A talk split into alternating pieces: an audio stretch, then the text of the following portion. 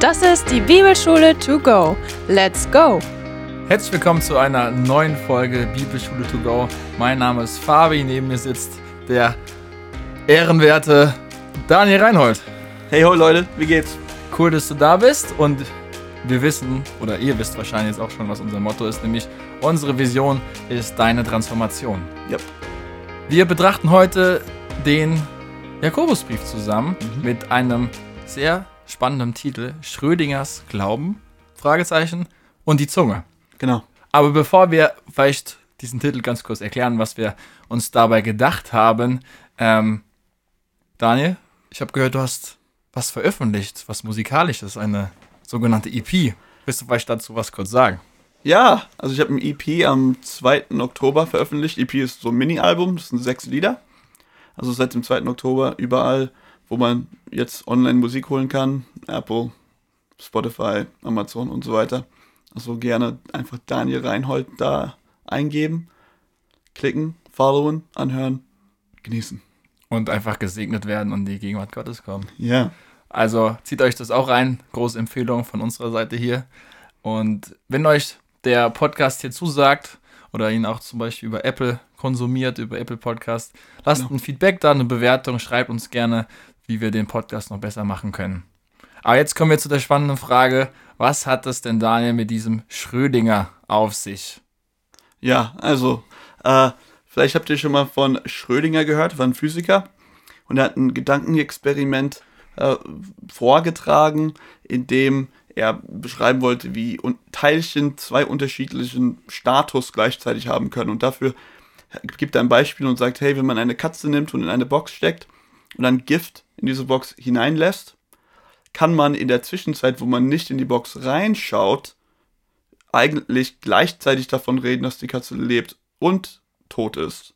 Also lebendig und tot zur selben Zeit, weil ähm, wir ja eigentlich die Infos nicht haben. Und so kann eine Sache zwei Sachen auf einmal sein. Und äh, in Bezug auf Jakobus, der ja über den Glauben spricht, er spricht auch viel darüber, ähm, ob unser Glaube lebt oder tot ist ähm, habe ich gedacht, das ist ähnlich wie bei Schrödinger. Man kann, kann den Glauben betrachten und denken, hey, das lebt oder es ist, oder es lebt nicht, ist eigentlich tot.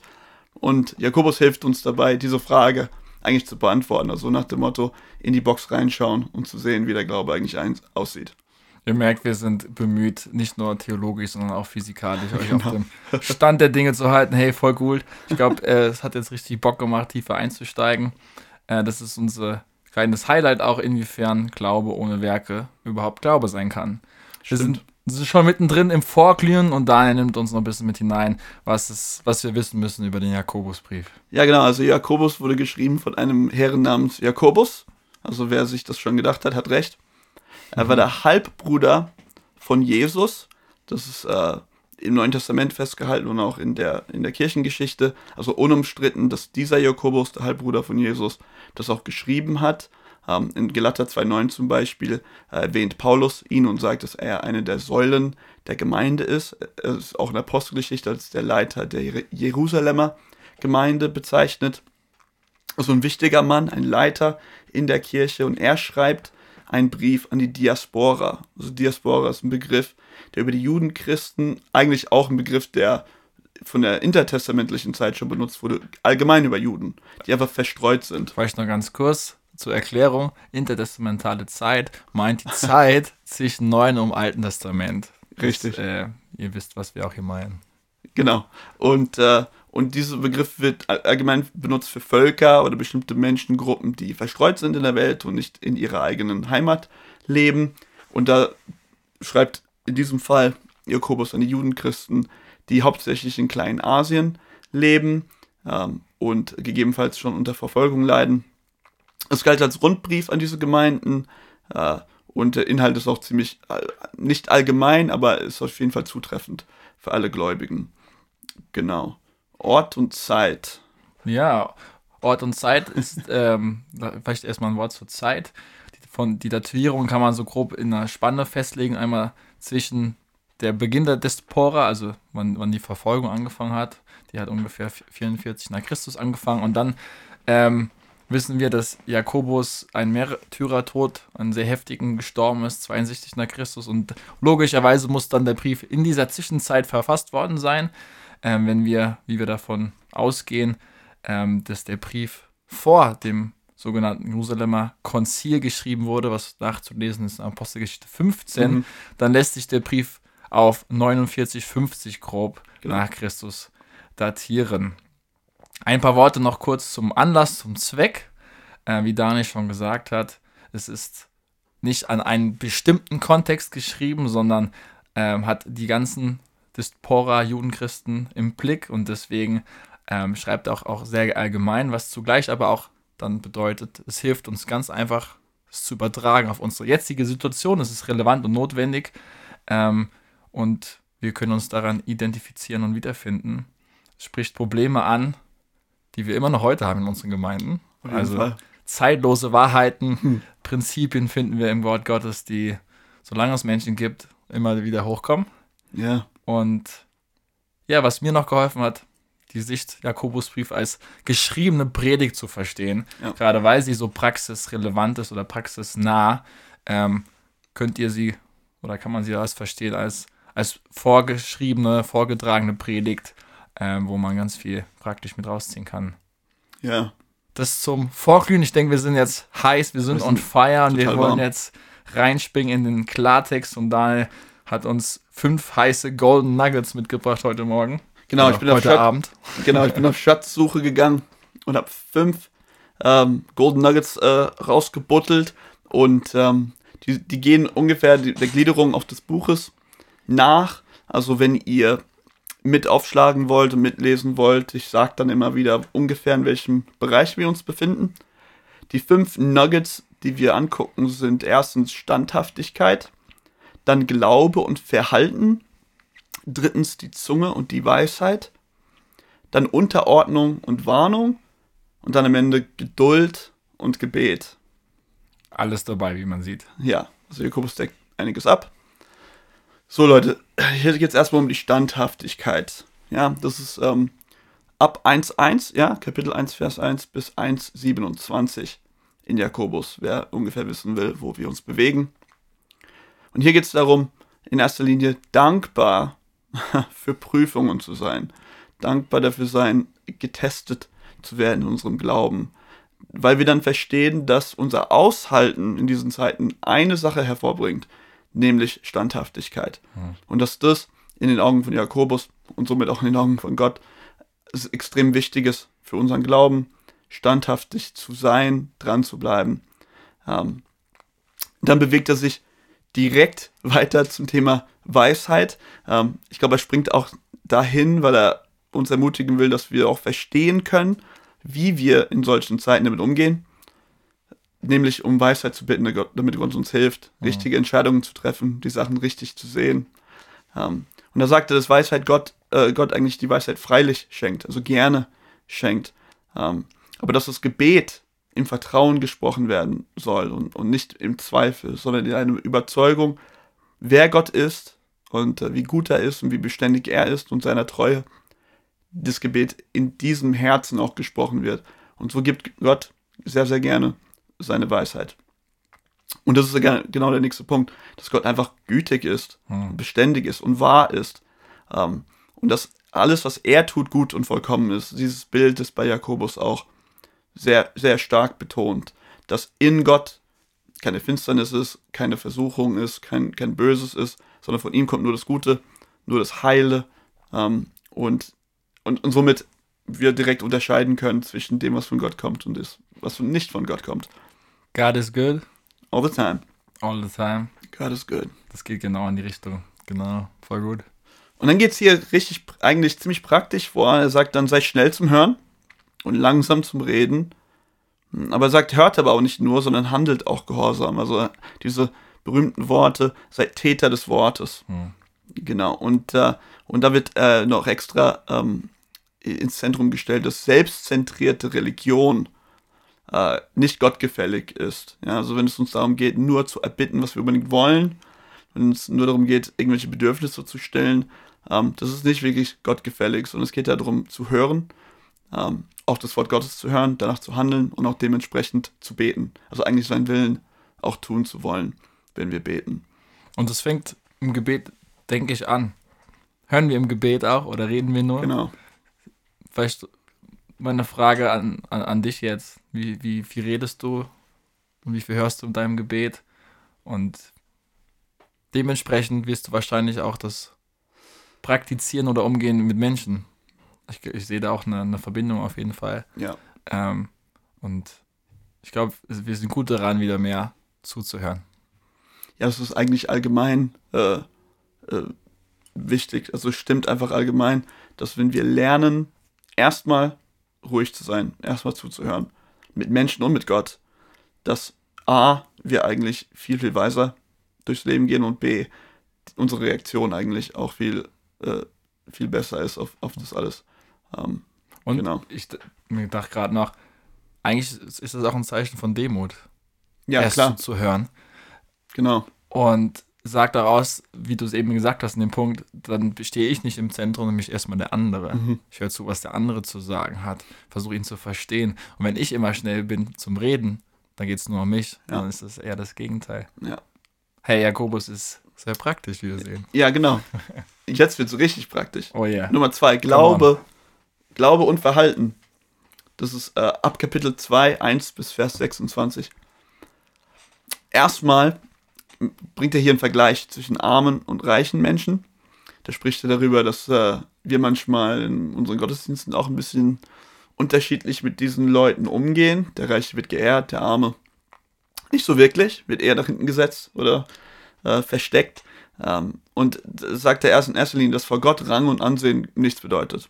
Das ist total unwichtig. Ähm, und das, das für uns bedeutet, dass wahres Königreich-Denken eigentlich bedeutet, alle Menschen zu ehren. Also, also der Punkt ist, nicht zu sagen, okay, jetzt werden wir mal die Reichen verabscheuen, sondern eigentlich die Ehre, die wir normalerweise Reichen oder Menschen mit viel, automatisch mit viel Ehre oder berühmte Menschen bringen würden, so viel Ehre gebührt auch ähm, de, den Armen und diejenigen, die, sage ich mal, nichts für uns tun können.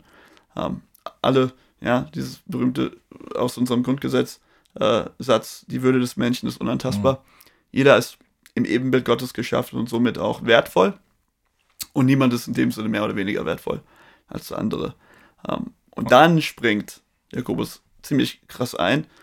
Ein Glaube, worauf keine Taten folgt, war nie wahrer Glaube. Das ist ein interessanter Punkt. Äh, Aber erstmal vielleicht ein bisschen härter zu verdauen. ja, genau. Also es ist sehr interessant, wie ähm, der Jakobus da eigentlich nach hinten springt. Also sagt, es, einerseits gibt es Glaube und, und Leute berufen sich darauf zu glauben, an Jesus Christus zu glauben. Aber er sagt, die, die Wahrhaftigkeit dieser Aussage ist daran zu messen, wie gelebt wird. Also in anderen Worten, was man behauptet oder was man für ein Glaubensbekenntnis ist, ist erstmal gar nicht so bedeutend, sondern im Umkehrschluss, anhand von deinem Leben, anhand von deinen Taten, anhand von deinem Gehorsam, kann ich erkennen, wie wahr dein Glaube eigentlich wirklich ist.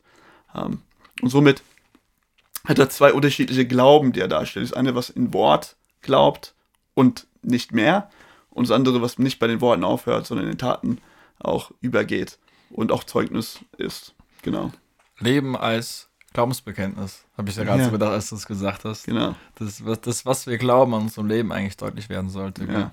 Ähm, wenn man das noch verbindet mit dem Täter des Wortes, Hm. aus ja, 1, 2, 2, ähm, fällt mir immer wieder der Begriff des praktischen Atheismus ein.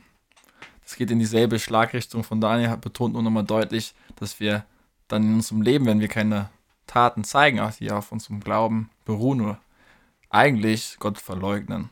Ja, Das meint praktischer Atheismus im letzten.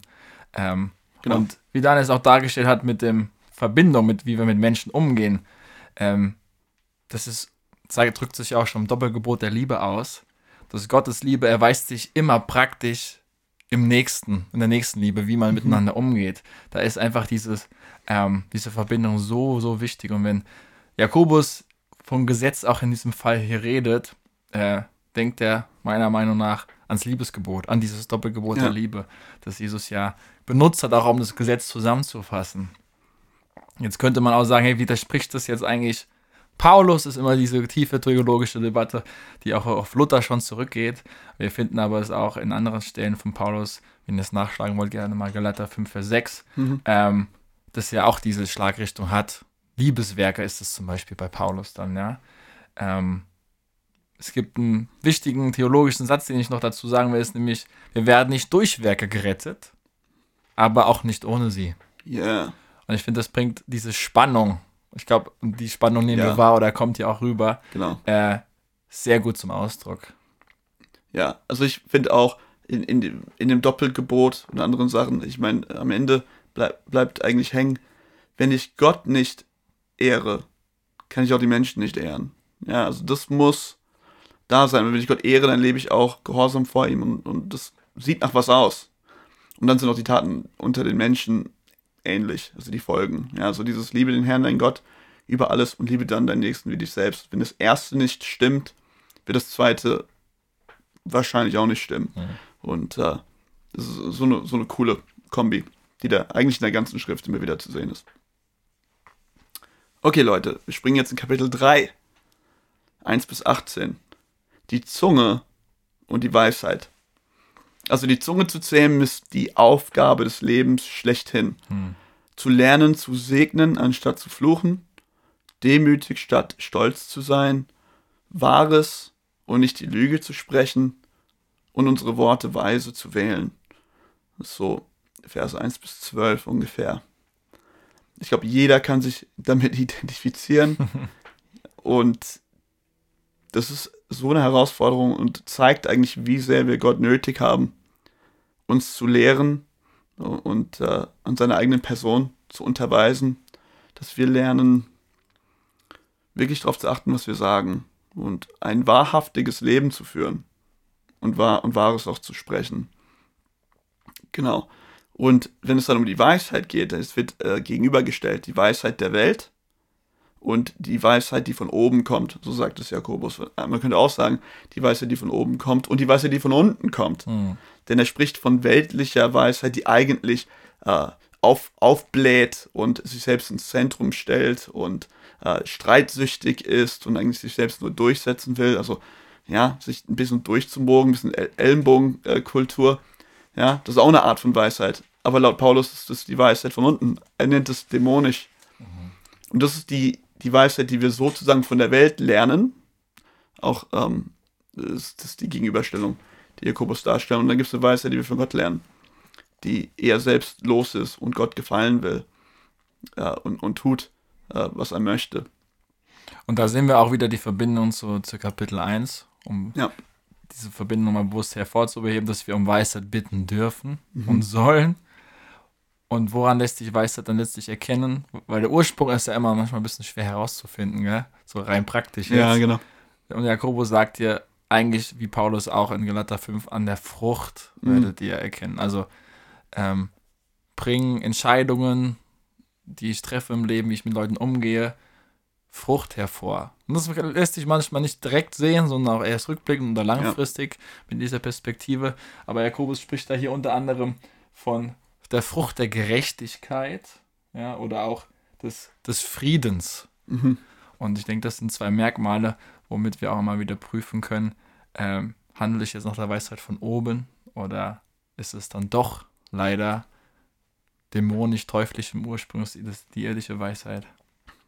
Ja, genau. Und eigentlich geht es damit direkt weiter. Also wenn wir da jetzt Kapitel 4 beginnen, also die Unterordnung und die Warnung, die er ausspricht, auch an reiche Menschen. Äh, Das ist um 4.1 bis äh, Kapitel 5, Vers 6, dieser Abschnitt. Da, da sagt er ja, da stellt er ja eigentlich die rhetorische Frage, hey, wieso gibt es denn eigentlich Streit unter euch? Wieso gibt es denn äh, Trennung und, und, und Probleme und schlecht übereinander reden und das Ganze, ja? Und da spricht er eigentlich, das ist eigentlich diese Weisheit, die von unten kommt. Selbstsüchtiges Gebet, die lediglich persönliche Wünsche anstatt Gottes Willen entsprechen. Und das löst aller Art von Problemen aus, weil wenn ich nur gucke, dass ich einen Vorteil habe, dann ist entweder Gott oder der andere daran schuld, wenn es nicht so ist.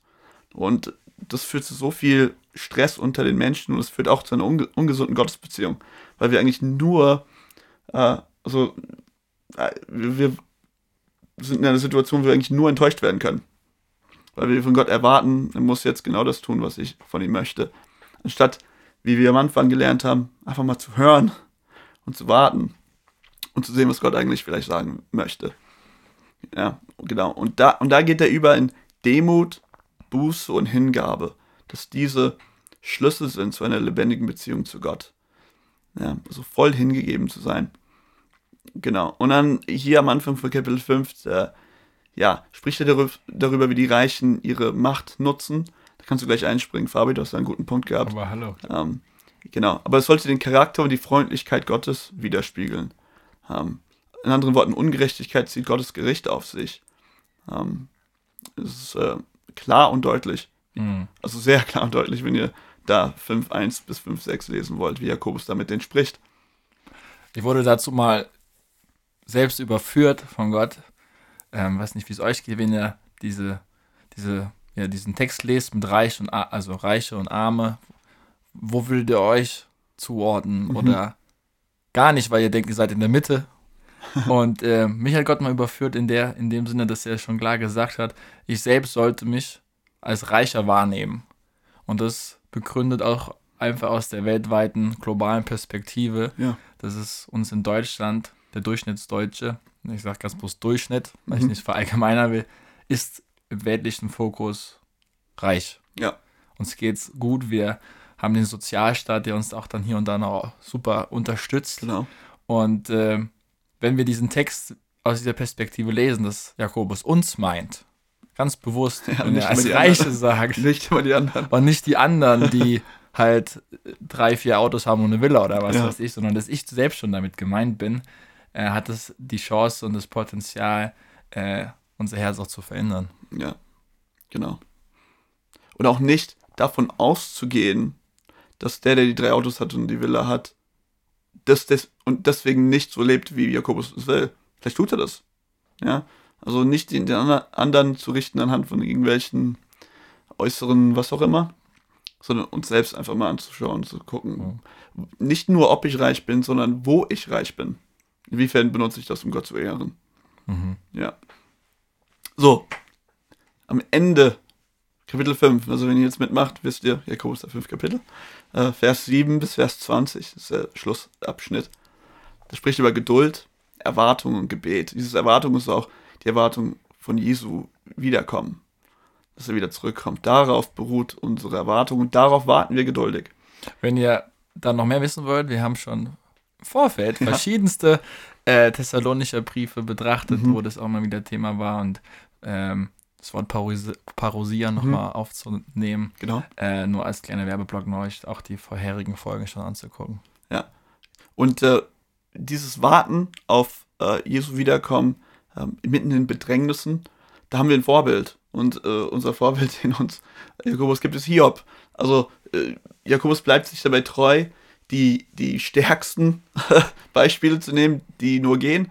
Also der, der wahrscheinlich in der Schrift am meisten gelitten hat, ähm, ist unser Vorbild in Sachen geduldig auf Gottes Ein Einschreiten, auf Gottes Kommen zu warten. Und es zeigt auch, dass vielleicht unser Warten, unser geduldiges Warten auf unsere Erlösung, dass wir von dem erlöst werden, was uns bedrängt, vielleicht tatsächlich Jesu Wiederkommen ist. Ja, vielleicht müssen wir diese Last auch tragen, bis er wiederkommt. Ähm, keine Ahnung. Aber hier geht es auch ein bisschen um die Verfolgung. Die sind auch teilweise verfolgt. Aber was auch immer uns bedrückt, in Geduld auszuhalten und Gott weiterhin zu lieben und, äh, und zu dienen. Ja. Und dann wird er ganz praktisch, wo wo er über die Gemeinde spricht. Das sind auch seine Schlussworte, die letzten sieben, acht Verse. Und da sagt er, wenn die Gemeinde und der Einzelne, also der stellt der Gebet ins Zentrum von der Gemeinde und dem Leben der Einzelnen. Ja, er spricht darüber, wie, wie viel Kraft das hat, was für ein Potenzial es hat, Leben zu verändern. Ja, wie, die, wie die Ältesten vorgehen sollten, für, für Heilung zu beten, Menschen zu salben, dass sie wieder gesund werden. Ähm, wie wir einander äh, auch zurechtweisen, äh, unsere Sünde voreinander bekennen. Also es ist wirklich, ich würde sagen, der ganze Abschnitt ist eigentlich über Heilung, wie man innen und außen heil wird. Das sind seine ganz praktischen Tipps, wie das in unserem Leben und auch in der Gemeinde aussehen kann. Wir kommen zum letzten Teil, die Brille. Wir wollen euch die Brille aufsetzen, Ja, wie wir und ja hoffentlich auch ihr Jakobus ganz praktisch auch verstehen könnt, in euer Leben hineinspricht. Bevor wir dazu kommen, aber wollen wir euch noch den Kernvers, Mm. den wir gewählt haben für Jakobus, äh, vorlesen. Das, das ist Jakobus 1, 17 und 18. Ich lese aus der neuen Genfer Übersetzung vor. Ja. Da heißt es, von oben kommen nur gute Gaben, nur vollkommene Geschenke. Sie kommen vom Schöpfer der Gestirne, der sich nicht ändert und bei dem es keinen Wechsel von Licht zu Finsternis gibt. Amen. Seinem Plan entsprechend hat er durch die Botschaft der Wahrheit neues Leben in uns hervorgebracht, damit wir, bildlich gesprochen, unter all seinen Geschöpfen eine ihm geweihte Erstlingsgabe sind. Ja, was ich daran so super finde, ist, dass es erstens ins Zentrum stellt, wer eigentlich Gott ist, wie gut er ist, wie treu er ist, ähm, dass er auch, auch souverän ist und alles in der Hand hat. Äh, und dann, was es für Auswirkungen auf uns hat. Dass, äh, ja, dass er uns erwählt hat und dass die Art und Weise, wie er ist und was er tut, dass das eigentlich Einfluss darauf hat und unser Leben füllen soll, so dass wir ein Zeugnis sind, eine Erstlingsgabe an ihm, dass wir ihm was äh, darbringen. Also ein, ein wohlgefälliges Opfer, könnte man auch sagen. Daniel, was sind deine Tipps zum Selbstlesen? Oh, Was hast du uns mitgebracht? okay. So. Nummer, also das ist mir, äh, das ist mein wichtigster Punkt, glaube ich, in dem ganzen Ding, nämlich, dass das Jakobusbrief ähm, kann ein bisschen angreifend wirken. Man denkt so, ey, Jakobus, komm doch mal runter. Ich bin noch gar nicht so schlimm, wie du tust. Ich bin noch kein Ehebrecher. Ähm, und, so weiter. Und da, da ist mein Tipp, erinnere dich daran, also erstmal lesen, ja, lese Ja- Jakobus, aber erinnere dich daran, dass du Gottes Wort liest. Hm. Dann fällt es dir leichter, die Erziehung des Vaters auch anzunehmen. Ähm, denn es ist nicht einfach nur irgendwelche Worte, die irgendjemand sich mal gedacht hat. Ähm, einerseits ähm, ist vieles, was Jakobus anspricht, hat äh, Parallelen zur Bergpredigt. Also die Worte unseres Herrn, Jesus Christus, sind die Vorlage für das, was Jakobus hier anspricht. Und deshalb denkt dran, der Herr sagt mir das eigentlich. Und somit kann ich, soll ich ihn fürchten, gehorsam sein und einfach das durchgehen, was, ähm, was er da anspricht in meinem Leben. Hm. Ähm, ich glaube, wir hatten einen ähnlichen Punkt, deswegen kannst du einspringen, Fabi, du hattest auch was Gutes, ein gut, super ja, Tipp. anknüpfend an, an Jesu Worte. Ähm, Daniel hat es auch hier und da schon durchscheinen lassen, zum Beispiel mit Hiob. Jakobus beruht auch und bezieht auch sich immer wieder natürlich auch auf das Alte Testament neben Jesu. Das heißt, er ist einfach im Wort Gottes zu Hause. Hm. Und äh, von daher lebt er und schreibt er. Und ich habe mir gedacht, wenn, das, wenn wir das auch als Vorbild nehmen, dann kann man das so zusammenfassen, werde, was du liest oder sei, was du liest. Ja. Und äh, das wäre mein Ziel, dass wir unser Alltag so leben, so durch, dass unser Alltag, wie wir Entscheidungen treffen, wie wir Menschen begegnen, so durchdrungen ist Ja. von den Wahrheiten des Wort Gottes, dass es eben zu ganz klaren Aktionen führt, Ja. Zu Täter des Wortes zu sein. Und da haben wir interessanterweise denselben wichtigen Punkt mitgenommen, ähm, dass wir uns konkret beim Lesen, nach dem Lesen, was vornehmen. Ja. Also Action-Step-mäßig, was gilt es jetzt ganz konkret auch umzusetzen, was ich gelesen habe? Denn das Wort Gottes, das ich heute lese, will auch heute Ja. was an mir tun, in mir Veränderung bringen, mich leiten, führen durch den Tag.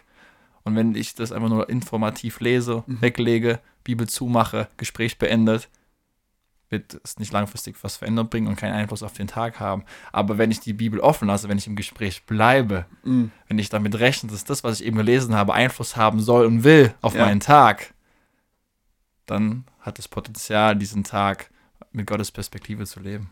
Ja, also wenn wir, wie du eben gesagt hast, auch nur informativ lesen, dann rennen wir voll an dem vorbei, was Jakobus' Absicht auch ist. Ja, es soll äh, die, die Kraft dieser Worte und, und natürlich das mit Gott, damit Gott zu ringen mit dem Ganzen, hat das Potenzial, unser Leben zu verändern. Und das ist Mhm. eigentlich die Absicht, dass unser Leben umgekrempelt wird, verändert wird und mehr so aussieht wie Jesu Leben. Lebensveränderung ist vielleicht nochmal ein gutes Stichwort. Ja. Ja, das Weil unsere Vision ist ist seine Transformation. genau. Ich habe das Wort fast vergessen. Hey, wir üben, wir sind dabei, aber ihr wisst es ja schon viel besser als wir, ja, Genau. die ihr treu dabei seid.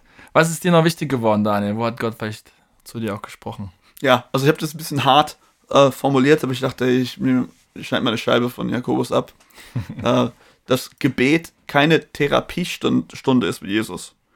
äh, sondern es ist ein Austausch, worin ich am Ende eigentlich sein, sein Herzensanliegen empfangen soll. Es sollte mir offenbart werden, was ihm auf dem Herzen liegt. Und damit ich das bete. Also nicht so Richtung Gott beten, hoffentlich ist es dein Wille, sondern eher von dem Willen Gottes zu beten. Und das, das ist aber etwas, was gelernt sein muss. Wir müssen lernen, anzuhalten, anzukommen, zu hören und dann zu beten. Und das bedarf Übung und auch deswegen Lebensstil des Gebets, wo wir das mehr und mehr lernen. Und wenn du nicht weißt, wie du damit anfangen kannst, was Gottes Willen vielleicht ist, dann lerne vielleicht mal oder fange damit an, mit dem Wort Gottes zu ja. beten. Zum Beispiel ganz praktisch mit dem Jakobusbrief. Ja. Dass du Stellen ganz einfach durchbetest mit dem Herrn. Und wenn wir zum Beispiel hören und jetzt gelesen haben, ihnen ist es wichtig, wie wir mit Armen oder mit anderen Menschen generell ja. umgehen, bete da mal hinein, dass du ein Herz für diese Menschen einfach bekommst mhm. und dass sich das auch dann an diesem Tag oder in diesen Tagen, wenn du solchen Menschen begegnest oder generell Menschen, dass du sie lieben kannst, wie Jesus sie liebt. Genau. Und dann hat es das Potenzial, nicht nur dein Gebet, so wie Daniel gesagt hat, zu revolutionieren, mhm. sondern automatisch dann auch, dein Geist Gottes dir dabei hilft, auch noch dein ganzes Herz und dein ganzes Leben. Ja. Stark. War ein starker Punkt von mir. Ja, voll gut. Fand ich auch. Mir war nochmal der Punkt Weisheit ganz wichtig, Jakobus 1,5. Wir hatten es auch noch die Weisheit von oben im Kapitel ja. 3. Ähm, wie oft praktizieren wir das im Gebet? Das sind wir beim Gebet. Bitte mhm. um Weisheit. Und die Bitte, wenn ich sie ja eingeübt habe, vielleicht sogar täglich zu bitten, was drückt die aus? Das drückt aus, dass ich um meine Abhängigkeit weiß. Hm. Ich weiß um meine Abhängigkeit, dass ich Weisheit bedarf von oben. Dass meine Erkenntnis, mein Sehen nur Stückwerk ist, wie ja. Paulus in Korinther sagt auch. Und das will ich euch mitgeben. Fangt doch mal an, Tag für Tag, um die göttliche Weisheit zu beten. Für ganz praktische Sachen, für große ja. Entscheidungen. Ähm, es hält uns abhängig im Gespräch, führt uns ans Herz Jesu, wie Daniel gesagt hat. Und das ist mein Tipp für euch. Ähm, oder was mir wichtig geworden ist, was ich jetzt auch versuche, Tag für Tag zu machen. Ja. Hast du noch was? Voll gut. Daniel. Äh, ja, ich habe, ähm, das ist jetzt für mich sehr persönlich, aber ich glaube, ich bin da nicht ein Ausnahmefall. Ich glaube, das ist eher menschlich äh, ein Problem. Äh, dass jedes Mal, wenn ich die Neigung habe zu kritisieren oder sogar zu lästern, mich, da, mich bewusst dazu entscheide, also wirklich die, die, da einen Gedankenstopp einzufügen, dass wirklich Gott die Möglichkeit hat, weil Jakobus so viel darüber spricht, wie wir reden, dass wir die Zunge zähmen. Das ist so, ein, so eine riesen Aufgabe und es eigentlich liegt in unserer Verantwortung, darauf zu achten, was wir sagen. Und ich, ich glaube auch, dass es geistlich mächtig ist. Ich glaube, wenn, wenn da steht Segen und Fluch, ich glaube, das tun wir tatsächlich, wenn wir sprechen. Dass wir, ob wir es meinen oder nicht, oder bewusst tun oder nicht, verfluchen wir manchmal Menschen, wenn wir sie durch den Dreck ziehen oder über sie lästern. Und, äh, aber wir können auch unsere Worte benutzen, um zu segnen und zu erbauen. Und dass da, wenn ich erkenne, dass das bei mir passiert, dass ich da abrutsche, dass ich dafür erstmal Buße tue und dann dafür bete, dass Gott segnet. Die Person oder die Situation, dass ich lerne, auch Leben zu sprechen und Gottes Willen und das Gute, was Gott auch vorhat für Situationen, für Menschen auch zu beten. Also da wirklich zu lernen, ja, in, in der Weisheit Gottes zu wachsen und von Moment zu Moment zu entscheiden, die Worte zu sprechen, die Gott sprechen würde. Und nicht einfach meine eigenen. Hm. Ja. Ich habe vielleicht noch was Krasses. Äh, Jakobus ja, 1,19, da schreibt er unter anderem, du glaubst, dass, nur, dass es nur einen Gott gibt. Du tust recht, auch die Dämonen glauben und zittern. Und ich habe mich gefragt in dieser ganzen Thematik mit Glaube und Werke, was unterscheidet mich oder uns eigentlich von diesen bösen Geistern? Denn Jakobus sagt es hier so deutlich mit diesem Beispiel, wenn unser Glaube in unserem Leben nicht sichtbar wird, dann ist er genauso wie der Glaube der Dämonen, die auch um Gott wissen, ja. aber ganz bewusst ihm widerstehen und sich gegen ihn wenden. Mhm. Das heißt, wenn, wenn er mein Leben, wenn mein Glaube mein Leben an Jesus nicht beeinflusst, ist es nur Wissen. Es ja. ist nur wissen, dass es diesen einzig wahren Gott gibt, aber das ist ja kein Erkennen und das ist auch kein Glaube, der dann zu Taten führt. Musste ich auch erstmal schlucken, ja. ja, aber es ist so, so wichtig, weil ich finde, dann können wir entscheiden, auf welcher Seite will ich denn sein. Ja, es gibt die Seite, die sich Gottes Willen widersetzt und die, die seinen Willen tut. Mhm. Und leider ist die Grauzone da nicht so wirklich vorhanden oder auf jeden Fall nicht groß. Ja, wenn es es gibt, sind wir wahrscheinlich alle nicht drin. Ähm, ja, also das ist ganz klar und deutlich. Ähm, wir haben auch die letzten Wochen viel gehört dazu auch in unserer eigenen Gemeinde. Ähm, Gehorsam ist oft die, die größte Art und Weise, wie wir unsere Liebe zu Jesus zeigen. Von daher, Leute, seid, seid Täter des Wortes und lasst den Heiligen Geist in euch wirken und äh, nicht irgendwelche anderen. Amen dazu. Ja. Unsere letzten Punkte sind vielleicht noch Thema Gebet. Vielleicht willst du kurz noch deinen Punkt zum Gebet sagen. Ja, ich fand nur, äh, weißt du, in Kapitel 5 am Ende, sie ist sehr interessant und, und so cool, wie er Gebet konkretisiert, für die Kranke zu beten, die, die Ältesten aufzusuchen, Menschen zu salben ähm, und ja, dass wir einfach das immer wieder betonen, ja, in, in Leiterkreisen, ähm, in unserer Gemeinde, aber auch, wenn ihr zuhört und ihr seid Leiter in eurer Gemeinde oder ihr seid Pastoren, das auch wirklich umzusetzen. Jakobus sagt das ja nicht umsonst sondern da liegt auch Kraft darin, wenn die Ältesten zusammenkommen und für die Kranken beten und wenn wir Menschen salben. Einerseits einfach, dass ihr, ihr Leben so läuft, wie Gott es möchte, aber auch mit dem Heiligen Geist, mit ihren Gaben, damit sie Gott dienen können und ehren können. Ähm, dass wir es als Gemeinde äh, einführen und durchführen, dass es einfach Teil ähm, unseres Lebens ist, das zusammen zu tun. Und da noch zu ergänzen, denn dieses Krankengebet der Ältesten hier mit Öl, den Kranken zu salben, ist mir auch aus dieser Leitungsrolle nochmal wichtig. Hier sagt Jakobus, dass die Initiative davon mhm. vom Kranken selbst ausgeht. Dass er diesen Weg zu der Gemeindeleitung, zu den Ältesten gehen muss, weil er heil werden will, weil er es braucht, weil er es für notwendig sieht. Dieses Angebot Gottes, diese Einladung, was eigentlich dieses Krankengebet der Ältesten ist, in Anspruch zu nehmen. Und meine Frage an uns, die ihr das vielleicht auch hört und noch vielleicht gerade krank seid, mhm. nehmt es doch für euch in Anspruch. Und da ist es jetzt zweitrangig, weil Jakobus keine Schwere von Krankheit hier auflistet. Ja. Ähm, wenn du krank bist, geh den Weg. Und genau. nicht erst, wenn du ein bestimmtes Maß an Krankheit erreicht hast, vom Schlimmsten erst auszugehen, wenn du Krebs zum Beispiel hast mhm. oder so, sondern darfst es auch vorher schon ja. in Anspruch nehmen. Und dann, glaube ich, erleben wir vielleicht auch hoffentlich mehr Heilung, wenn wir das auch mehr ähm, selbst praktizieren, weil, hey, das ist Wort Gottes und wenn wir Wort Gott auf uns aufs Wort Gottes stellen und ja, gehorsam sind, dann wird es erst recht Gott segnen. Und ich finde auch verdeckt in dieser Aufforderung von Jakobus, dass der Kranke die Ältesten aufsucht, ist diese Frage, die Jesus oft gestellt hat, nämlich, möchtest du gesund werden? Ähm, ja, wenn, wenn ich den Schritt mache, zu sagen, hey, ich will für mich gebetet werden, dann ist darauf, daran zu erkennen, ich will nicht stecken bleiben, ich habe mich nicht einfach damit identifiziert, dass ich jetzt krank bin, sondern ich will davon frei werden und deshalb ist dieser Schritt, zu den Ältesten automatisch schon ein Schritt des Glaubens. Voll. Und in dem Kontext von Jakobus, aber das führt wahrscheinlich jetzt zu weit, geht es auch noch um, um Sündenbekenntnis. Das mhm. wird auch noch hier ein verortet, dass das auch Teil von diesem Gebet der Ältesten mit dem Kranken sein soll.